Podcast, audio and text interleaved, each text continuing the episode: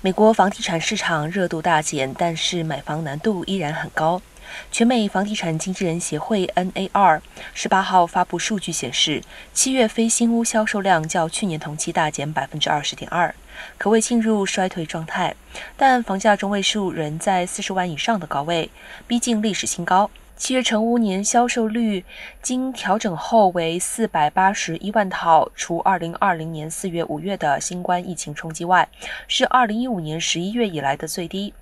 与六月相比下降百分之五点九，为连续第六个月下降。上次出现这一状况是在二零一三年八月到二零一四年一月。